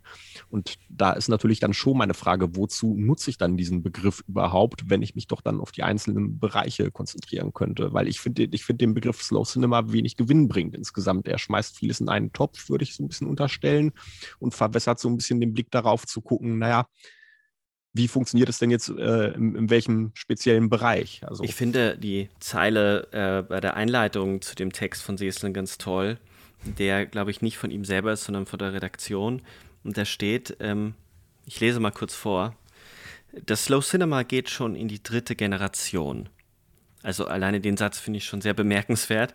Jetzt kommt mit Memoria von Apichatpong Verasetakul wieder ein klassisches Beispiel für diesen meditativen Stil ins Kino. Dass es sich dabei nicht nur um eine, eine Manier oder Marotte, sondern eine Haltung zur Welt handelt, erläutert Georg Seslin. ich habe dabei irgendwie sofort gedacht, dieser Begriff des Slow Cinema ist so ein Selbstversicherungsbegriff, dass man, dass man Dinge, die scheinbar erstmal irritieren, doch wieder einhegt und sagt, ja, aber das ist schon wertvoll und das ist schon keine Marotte und keine äh, Manier und kein, kein Quatsch, sondern das ist schon sehr, sehr wertvoll. Ähm, und das wird dann begründet, dass es eine Haltung zur Welt sei. Ich würde ja auch sagen, dass die Filme äh, wertvoll sind, aber im Grunde genommen ist ja jeder Stil ist ja eine Haltung zur Welt. Und äh, Slow Cinema dann so zusammenzubinden zu einem Paket, der das dann wirklich äh, so unterschiedliche Filme und das geht bei, bei im Seslin-Text, finde ich, drunter und drüber. Ich finde den Text insofern eine, in seiner Performance total spannend, weil man eigentlich am Ende sagen muss, er beweist, dass es kein Slow Cinema gibt. ähm, ja.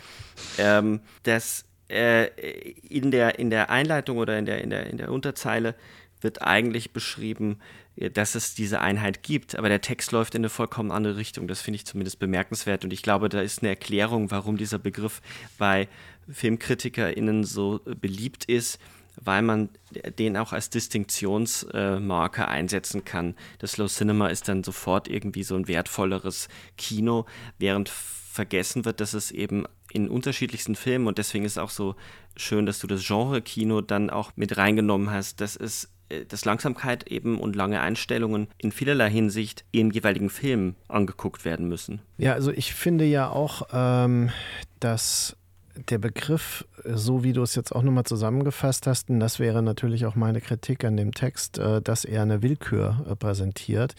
Er ist ja ein typischer Seslen-Text, äh, der sehr summarisch vorgeht und dann äh, durchsetzt ist von Gedankenblitzen, die nicht notwendigerweise dann auf den Punkt kommen oder zusammenkommen. Manchmal besser, manchmal halt nicht so. Mm, das ähm, wirft den Verdacht auf, dass der Begriff Slow Cinema ähnlich selbstvergewissernd und willkürlich bleibt wie Elevated Horror zum Beispiel. Ja. Also ein modischer Begriff, der ähm, quasi interessant klingt und auch so klingt, als hätte man ein Kontextwissen, als hätte man Plan von der Filmgeschichte und hätte da irgendwie die dritte Generation. Okay, wie zeigt sich jetzt die erste und die zweite? Ich bin mir, äh, ich erinnere mich, dass Seslen explizit darauf gar nicht so eingeht. Doch, er gibt am Ende, am Ende hat er eine, eine Reihung. Am okay, Ende eine Reihung, auf, gut. wer wie kommt okay. und äh, da also sagt kommt er ganz kurz. So äh, und das ist dann auch interessant, weil es auch auseinandergeht. Ähm, es wird von drei Generationen gesprochen und er mhm. führt dann 1, 2, 3, 4, 5, 6, 7, 8 Kategorien auf und nennt die letzte einfach die dritte Generation. Ähm, und er, Aber das meine ich ja. und er fasst darunter äh, Lucille Hachihalovic, äh, ähm, Sisaku, Marianne Chrissan, Joachim Trier, interessanterweise, Joachim Aha. Trier, ähm, hätte ich jetzt, kann man schon sagen, ähm, der hat so viele Stilelemente, da, da wird es schon schwierig. Ja.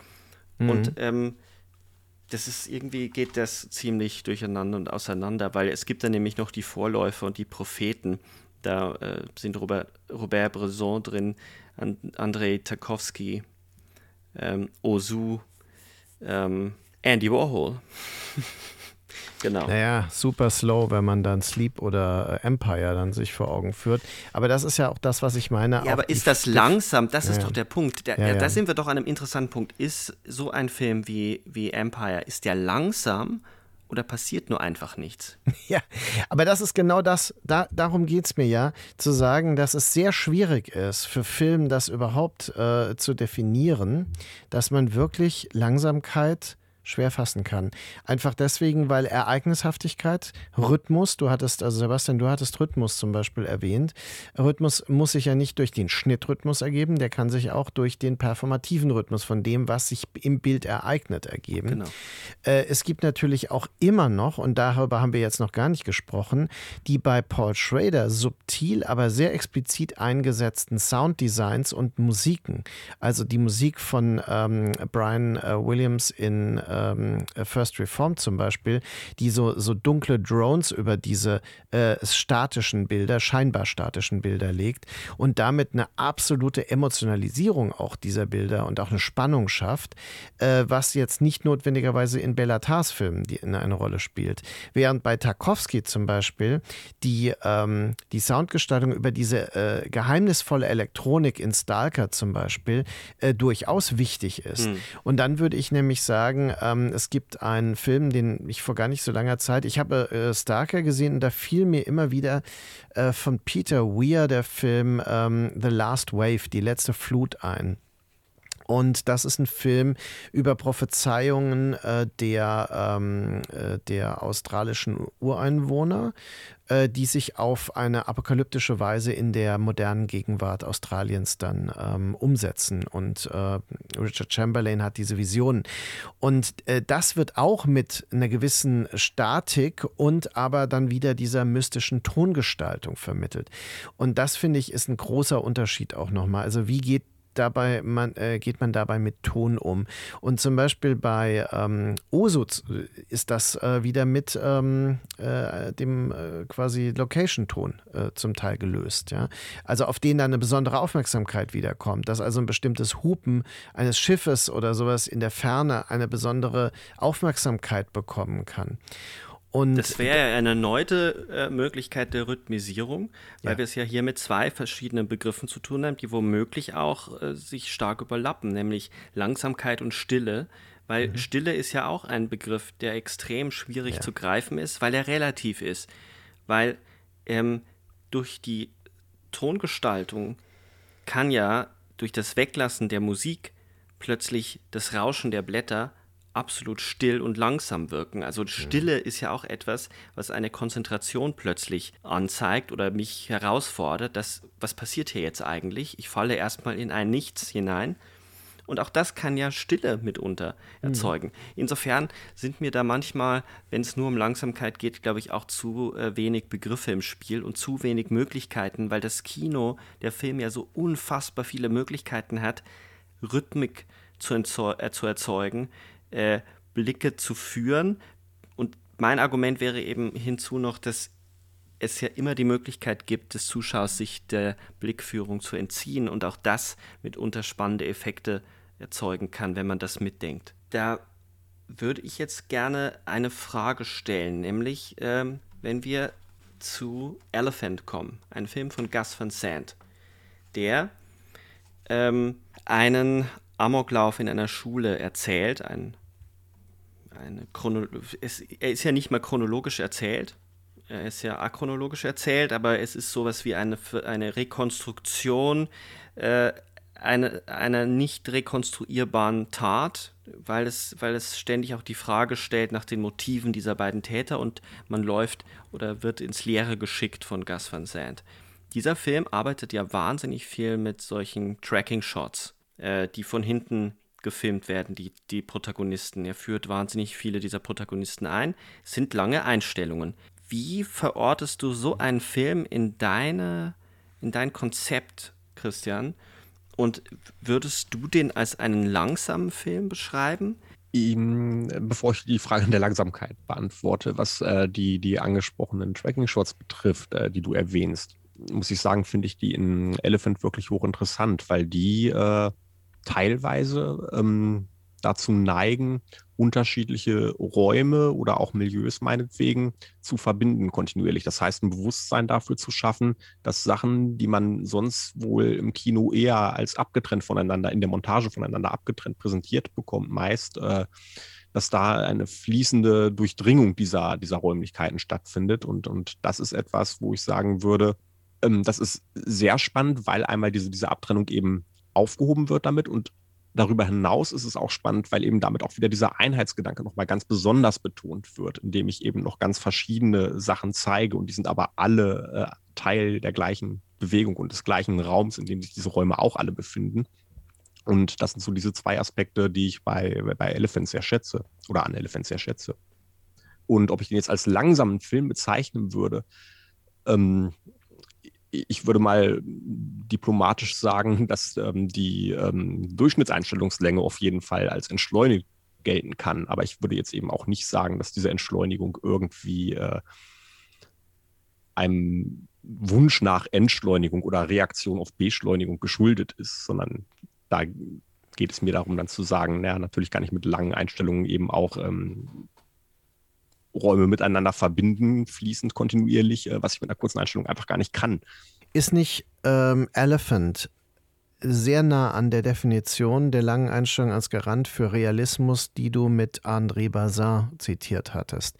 Ist nicht Elephant darum bemüht, diese Kontinuitäten zu benutzen, um uns eine, eine empathische Immersion zu ermöglichen in eine Situation, ähm, in die wir mit hineingezogen werden, ähm, die eben auch für Leute, die eben an dem Tag des, des tatsächlichen Massakers, es bezieht sich ein bisschen auf das Columbine-Massaker, dann auch davon betroffen waren. Also das wäre für mich jetzt die erste Frage. Ist das nicht äh, nah am Realismuskonzept erstmal von André Bazin? Denn ich finde, in Elephant speziell, und ich meine, der Film hat ja diesen rätselhaften Titel, bezieht sich offenbar auf das äh, Stichwort, dass äh, es so offensichtlich wie ein Elefant im Raum ist, aber niemand bemerkt es. Ähm, das verändert auch die Weltwahrnehmung auf eine gewisse Weise. Es schafft eine gewisse Paranoia auch, äh, die ja durchaus berechtigt ist. Wir nehmen das ja heute an einem Tag auf, wo äh, wirklich ähm, ja, äh, ein solches Massaker in Kanada tatsächlich wieder stattgefunden hat. Und äh, die Verbindung übrigens ist indirekt ja auch noch durch den kanadischen Film Polytechnik, der älter ist als Elephant, äh, ah. von Denis Villeneuve gegeben, der ebenfalls ein historisches, ähm, oh, der ist nicht älter, das 2009, genau, der ist, der ist ne? wesentlich jünger, äh, in der Tat. Ja, es tut mir leid, äh, nur weil das Ereignis älter ist, kam ich da jetzt drauf. Und es sei dir verziehen.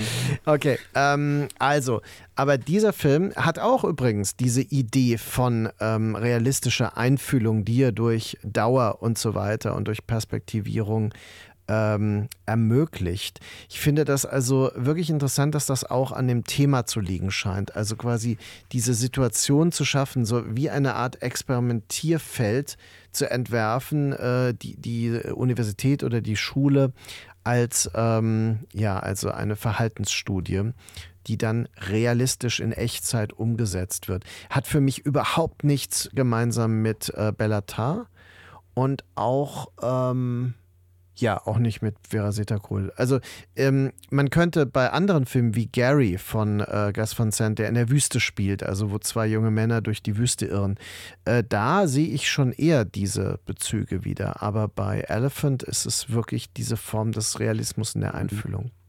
Ja, wenn, wenn, wenn ich einmal kurz aufs Ende eingehen kann. In Elephant ist es ja so, dass das Ende, es bricht ja eigentlich ab. Wir haben noch Figuren, ähm, mit denen wir hoffentlich mitfühlen und deren Erschießung scheint sich ja anzubahnen. Und äh, Gas Van Sant äh, endet dann einfach damit, dass er auf äh, Wolken Gebilde am Himmel auf einmal umschneidet. Und das ist natürlich dann was, was jetzt in, in dem Kontext, der für mich eben so interessant ist, die lange Einstellung, äh, Kontinuität, wieder die mhm. Abwendung vom Menschen und das Gefühl, naja, letzten Endes, äh, irgendwann stirbt man sowieso, alles ist nicht mhm, weg. Richtig, ja. Ähm, das ist ja was, was unglaublich provozierend eigentlich ist. Und ähm, du hattest gerade den, den, den Titel noch angesprochen mit dem Elefant im Raum. Ich äh, bin mir jetzt gerade nicht mehr hundertprozentig sicher. Ich meine, es ging ja um eine Anekdote ähm, oder Anekdote, ähm, von einem Elefanten, der von fünf Blinden oder, oder mehreren Blinden betastet wird. Und alle haben eine unterschiedliche ähm, Stelle des Elefanten irgendwie, die sie betasten und haben eine ganz unterschiedliche Vorstellung davon, wie dieser Elefant wohl aussehen mag, weil sie immer nur diese eine Stelle irgendwie betasten. Und das fand ich ganz interessant im Zusammenhang mit den Erklärungsansätzen, die der Film ja anzubieten scheint, ohne es wirklich zu tun, weshalb es zu diesem, zu diesem Schulmassaker kommt. Ähm, denn es werden ja viele Klischees, die man so haben kann. Äh, irgendwie Nazi-Dokumentationen im TV, äh, gewalttätige Spiele, ähm, Homosexualität, äh, alles wird so in eine Kiste geworfen. Und ähm, nichts davon ist natürlich äh, etwas, was man als klaren Grund irgendwie ausmachen könnte. Mhm. mhm. Das stimmt. Wenn ich nochmal noch, auf den Realismus äh, kurz zurückkommen darf, weil ich würde, ich würde sagen, es ist. Teilweise richtig nur, dass äh, dieser Film ein, ein Realismus ist. Er bricht das immer, er spielt damit. Es gibt diese Momente, wo er so einen Realismus erzeugt und so wie er damit spielt, mit den Erklärungsansätzen, spielt er auch mit unserer Wahrnehmung. Weil es gibt ähm, erstens Unterbrechungen, also auch zeitlich, zeitlicher Art, ähm, dass wir bestimmte ähm, Erschießungen schon vorweggenommen sehen und Handlungen vorweggenommen sehen. Also beispielsweise als der Rektor am Boden liegt. Äh, das sehen wir äh, schon im Vorfeld einmal. Und ähm, es wird wieder zurückgeschnitten auf die Erklärungs- äh, oder auf die Wege der Killer. Es gibt auch Bilder, die definitiv, äh, wo ich sagen würde, da haben wir Tableaus. Ähm, dominant sind natürlich diese Tracking-Shots, aber es gibt diesen, diese sehr, sehr lange Einstellung. Das geht dann in Tracking-Shot über. Ähm, auf dem Footballfeld oder auf dem Sportrasen, wo man erst ähm, Jugendliche Football spielen sieht. Und dann treten, ich glaube, drei verschiedene Personen wie auf einer Bühne auf und wieder ab. Und dann geht die Kamera in eine Bewegung über, sodass wir auch irgendwie das Gefühl haben, okay, hier ist, hier, hier sind wir, die mitlaufen. Und von hinten, und äh, dieses von hinten Film ist die gleiche Einstellung wie in diesem Spiel, das der Typ äh, spielt, diese POV-Einstellung also wie in einem Computerspiel, das mhm. auch irgendwie gedoppelt wird. Ähm, das finde ich äh, schon bemerkenswert, wie er mit diesen Formen umgeht und wie sehr er Realismus und äh, wie sehr den Realismus, finde ich, dekonstruiert. Die zweite Bemerkung, die ich noch hätte in Bezug auf den Film, ich habe mir da Gedanken darüber gemacht, nochmal über Raum und das, was äh, Christian gerade gesagt hat, passte da auch äh, gut dazu, diese Kontinuität und wie Räume verbunden werden. Ich würde da noch ich würde es noch ein bisschen zuspitzen, noch ein bisschen radikaler sein und würde sagen, wie sehr diese Figuren, die diese Räume durchwandern, von den Räumen durchdrungen sind und wie sehr diese Schulräume von denen erzeugt werden, die durch sie hindurchwandern. Also das ist quasi, dass man sich den Raum Schule nur bevölkert vorstellen kann. Und der wird dann eben durch so einen gewaltsamen Akt entvölkert, also ähm, äh, entvölkert, bevölkert, das ist jetzt irgendwie komisch, äh, aber ihr wisst, was ich meine. Ähm, ja. Gleichzeitig habe ich immer das Gefühl gehabt, dieses von hinten, die sehen, hat auch etwas damit zu tun, dass sie auf eine noch offene Zukunft hinwandern. Also, dass der Raum ja immer geöffnet ist nach vorne.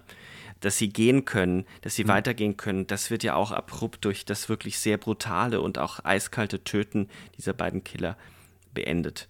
Das wären so meine Anmerkungen, ähm. dass ich schon finde, dass hier mit Elementen von Langsamkeit, von Konzentration, von Stille gespielt wird, es dann in Bewegung wieder umgesetzt wird, sodass man eben diesen Film niemals dem Slow Cinema zuordnen würde. Und trotzdem kann man, glaube ich, Elemente davon entdecken, die natürlich ganz anders sind, wie Markus ja schon gesagt hat, als bei Belatar.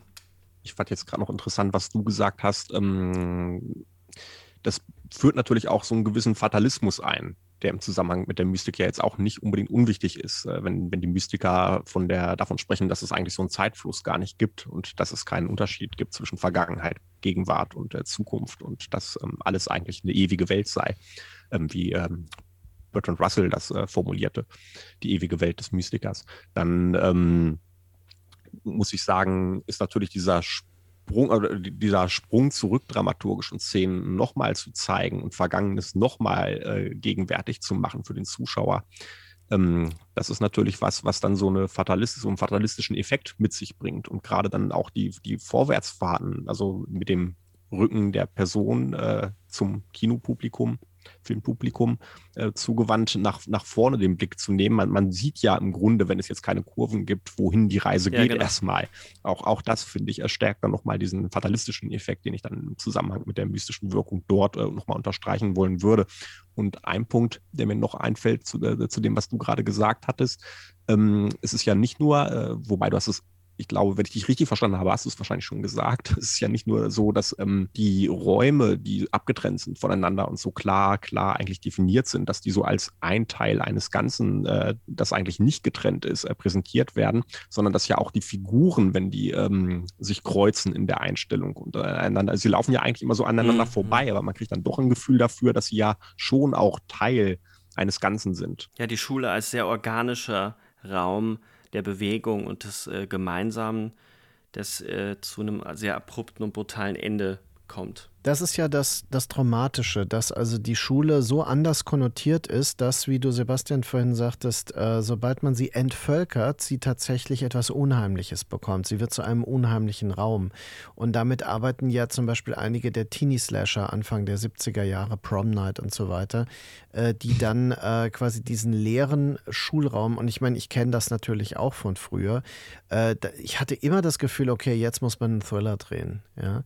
Also diese leeren anderen äh, Gänge, die verlangen förmlich danach, dass man irgendwie jemanden äh, verfolgt äh, sehen möchte und so weiter.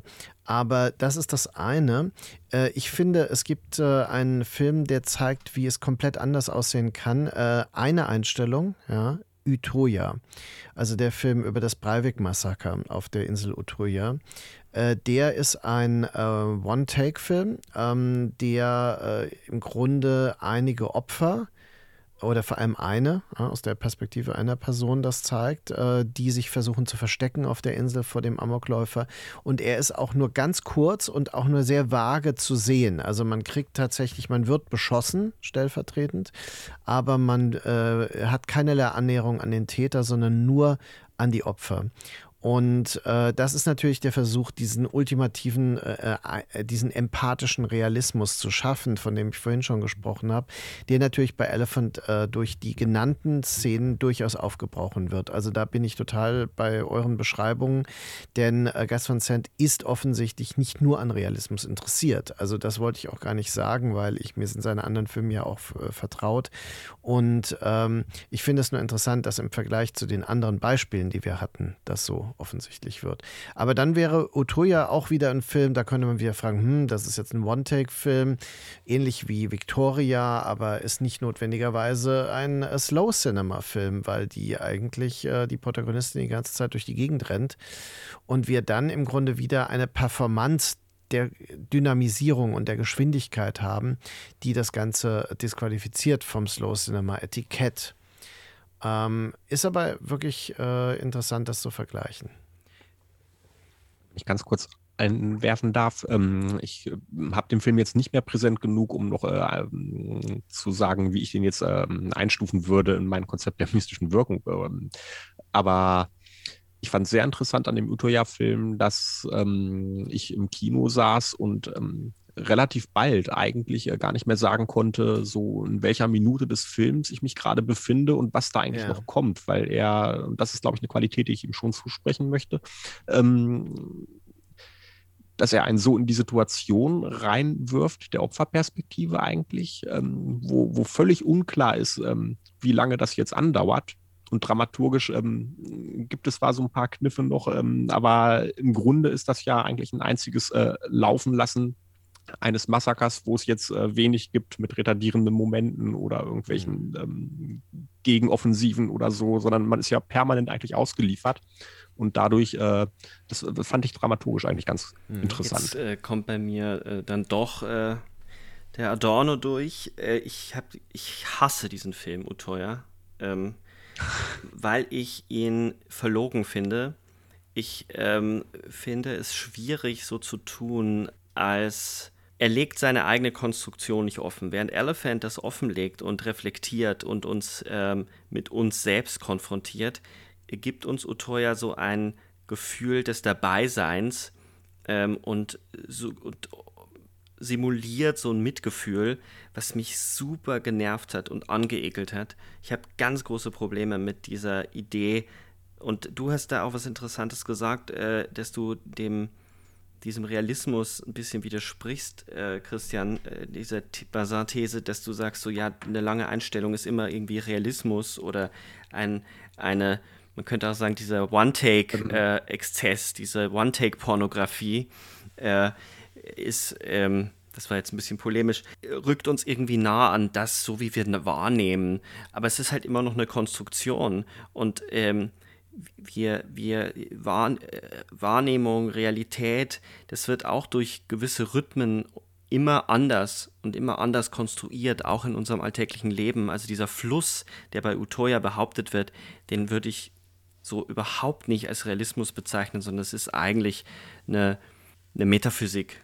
Aber du würdest schon auch zustimmen, dass die Intention durchaus Realismus war, aber dass die dann gescheitert ist. Ja, ja, klar. Also ich würde schon, mhm. ich, ich, glaube, dass ja. die Intention äh, des Regisseurs war, einen realistischen Film zu drehen und mhm. die, die Opferperspektive einzunehmen. Ich will dem ja gar nicht, äh, nicht unterstellen, dass er irgendwas Böses wollte. Ich, äh, nur ist das Werk halt schlauer als der Autor und der ja, Filmemacher. Und, das sehe ich absolut ähm, so. Ja, ja, klar. Ich kann auch verstehen, wenn man das anders interpretiert und ich empfand den ja auch als intensiv. Aber ähm, wenn man ihn jetzt wirklich neben Elephant legt, der mit Langsamkeit, mit, mit Konzentration arbeitet, um dann wieder etwas entgegenzusetzen, ähm, den Fluss stört, dann haben wir es mit einer, mit einer viel, viel komplexeren Herangehensweise an das zu tun, was so, so ein Massaker anrichtet. Nämlich es ist auch eine Störung der Zeit und eine Störung des Raumes.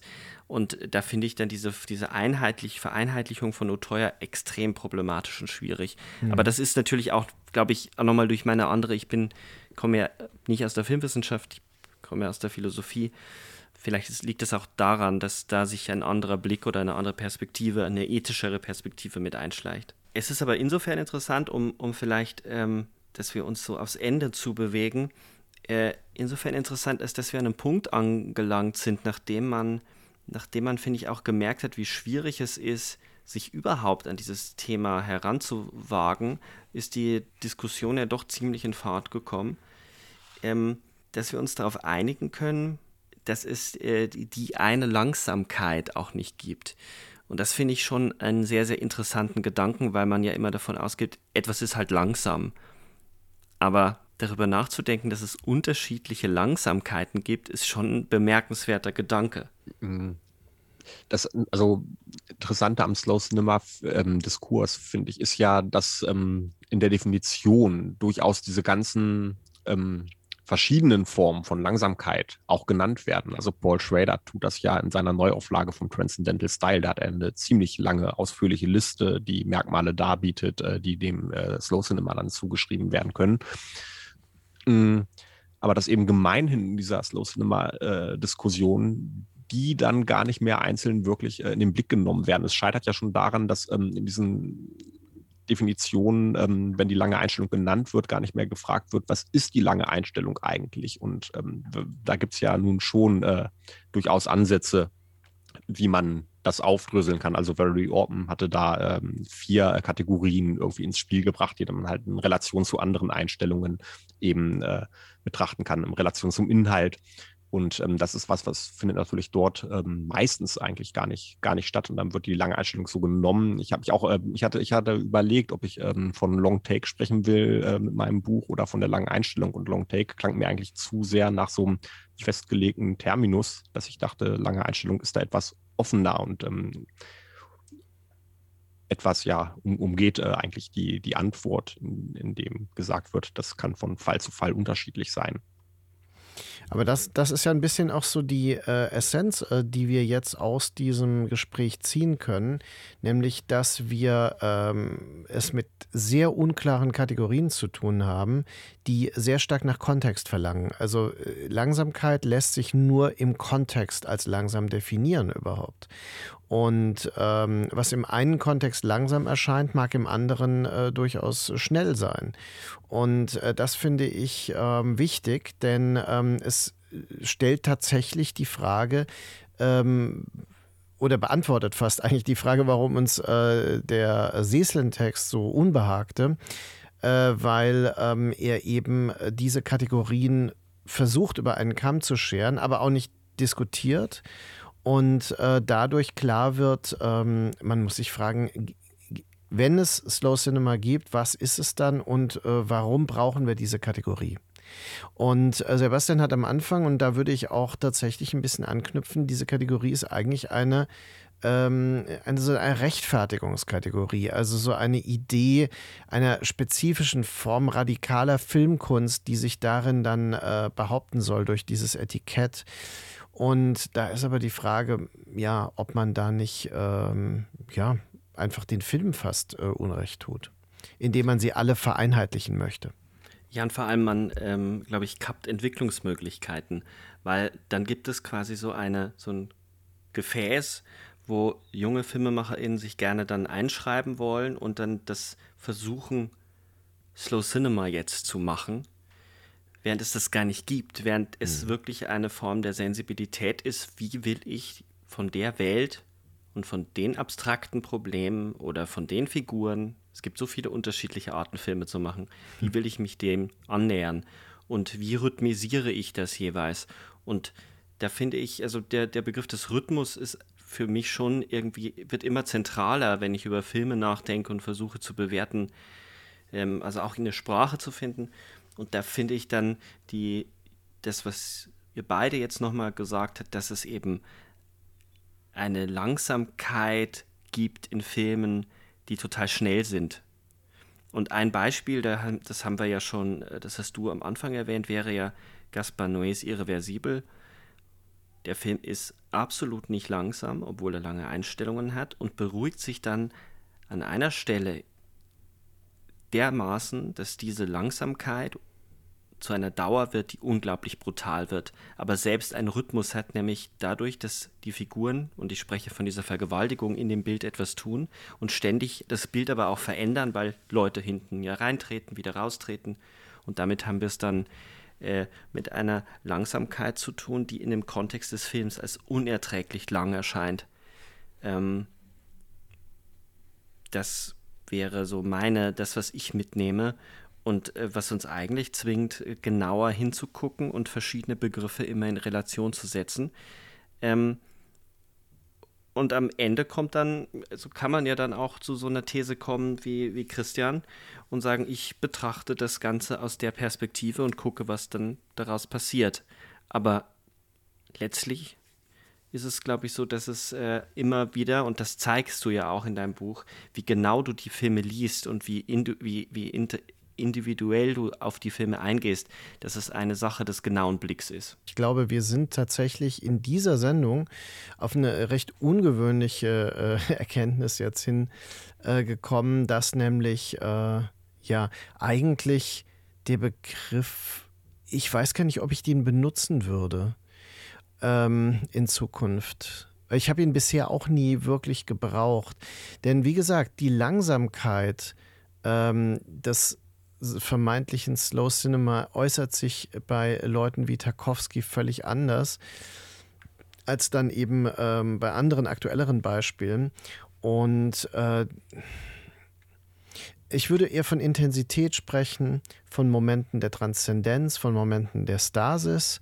Also äh, für mich ist tatsächlich diese Kategorisierung, wie sie äh, Schrader ja jetzt auch aktualisiert hat, ja, in der Tat, ähm, da oft ähm, sinnstiftender und analytisch äh, weiterführender gab ja zu Beginn der Slow Cinema Diskussion ähm, noch äh, den, den Vorschlag, äh, ein äh, Contemplative Cinema ins Spiel zu bringen. Oder beziehungsweise wurde Contemplative Cinema als äh, Alternative ins Spiel gebracht, weil eben dadurch dieser Aspekt von langsam und Beschleunigungs-, Entschleunigungsdiskurs ein bisschen beiseite ja. bleibt. Und dem finde ich dann auch tatsächlich wesentlich interessanter, muss ich sagen. Oh, ich finde den genauso problematisch. Ja. Äh, so spontan würde ich sagen, dass, äh, dass äh, Kontemplation auch Geschwindigkeit bedeuten kann. Also ich denke in verschiedenen Rhythmiken. Ich, ich kann schnell denken, ich kann durch mhm. Schnelligkeit zum Denken bewogen werden. Äh, und ähm, es hängt davon ab, in welche Welt ich mich hineindenke, mit welcher Sensibilität ich versuche, meine Welt darzustellen als Filmemacherin. Und äh, das ist so eine Dichotomie äh, zwischen, ja, das eine ist contemplative, das denkt irgendwie nach und, und ist dann so, so versenkt sich in so eine Dauer und das andere ist dann so schnell und nur auf Action aus. Das, das finde ich schon problematisch. Hm. Ähm, und ich tue mich äh, schon, glaube ich, insgesamt äh, zunehmend schwerer damit, Dinge so bündeln zu wollen. Ähm, da haben wir ja auch schon im Genre, über den Genrebegriff gesprochen, den du, Markus, ja auch nicht als, als Label verstehst, sondern mhm. als Kontinuum, als etwas, wo sich etwas bewegt. Aber eben viele als tun Diskurs. das halt anders. Genau. Und viele tun das halt anders. Und mhm. wäre Slow Cinema ein Diskurs, dann wäre es vielleicht ganz nützlich, aber es wird halt wirklich als ein Marketing-Label und als ein mhm. Selbstversicherungslabel benutzt. Und ähm, das ist dann bei Contemplative Cinema das gleiche wie bei ähm, äh, Smart Horror oder wie heißt ähm, Elevated Horror. Elevated Horror, als wären äh, andere Horrorfilme, die versucht haben, andere Körpermetaphoriken zu finden, nicht auch smart, clever und ja, elevated. Hätte es die nicht vorher auch schon gegeben. Das ist eigentlich Eben. das Hauptproblem. Jetzt, äh, wenn man so eine Filmhistorisierung unternehmen möchte mit verschiedenen Generationen von Slow Cinema, da muss ich mich dann aber jetzt auch fragen, ähm, ist nicht eigentlich die Inszenierungsweise, die Nicholas Winning Reffen äh, zum Beispiel in der Fernsehserie To Old to Die Young in der ersten Folge entwirft, ist das nicht viel radikaler und slower, als man sich das bei anderen dann vorstellen kann, weil das wurde ihm ja unter Umständen ja auch noch vorgeworfen. Und ähm, äh, bei Contemplative Cinema hat man natürlich auch Filme wie Night of Cups von ähm, äh, von ähm, Terence Malick, in, in, denen dann äh, wirklich Schlag auf Schlag assoziative Bilder präsentiert werden und dazu auch äh, gesprochen wird und so weiter. Und wir dennoch zu dieser meditativen Haltung ähm, genötigt werden. Ja? Und äh, das sind alles, also tatsächlich ist es so, dass man vielleicht von diesem Begriff als Diskursbegriff ausgehend zu anderen Ergebnissen kommen kann. Und dafür ist er vielleicht gut. Ich würde es an dieser Stelle mit dieser Aussage belassen und nochmal darauf hinweisen, dass Markus Stiegelegger beim Anblick von leeren Schulräumen sofort einen Thriller drehen will. Das können wir auch festhalten als Erkenntnis äh, des, der heutigen Aufnahme. Ich hätte fast gesagt des heutigen Abends. Für uns ist es Abend, für die Person, für euch da draußen, für Sie äh, mag es vielleicht morgen sein, wenn Sie diese Aufnahme hören. Ich bedanke mich bei Christian. Ja, lieben Dank zurück. Es äh, ist ganz gut dann in Fahrt gekommen und das macht wahnsinnig viel Spaß, indem man auch dann durchaus unterschiedliche Positionen dann zusammenbringt und irgendwie auf eine neue Idee kommt. Vielen Dank dafür. Und wie immer, vielen Dank, Markus. Ja, hat mich auch sehr gefreut und äh, ich will an dieser Stelle nochmal darauf hinweisen, dass im Schüren Verlag das Buch von Christian Kaiser erhältlich ist, Die lange Einstellung und äh, dass äh, auf Englisch zumindest in einer aktualisierten Version auch Transcendental Style in Film von Paul Schrader erhältlich ist und äh, beide Bücher möchte ich hiermit nochmal nachdrücklich empfehlen. Das ist gut. Das wäre eigentlich auch meine Aufgabe gewesen. Das hätte ich wahrscheinlich wieder verschludert. Vielen Dank nochmal dafür und äh, ich wünsche allen da draußen ganz viel Spaß. Ich hoffe, es hat auch Spaß gemacht, uns zuzuhören. Das ist heute eine abstraktere Folge vielleicht gewesen, aber es ist durchaus spannend, sich auch mal darüber Gedanken zu machen. Vielleicht schauen Sie, schaut ihr einen Film von Belatar nun mit anderen Augen. Bis dahin, bis ganz bald bei den Projektionen. Tschüss.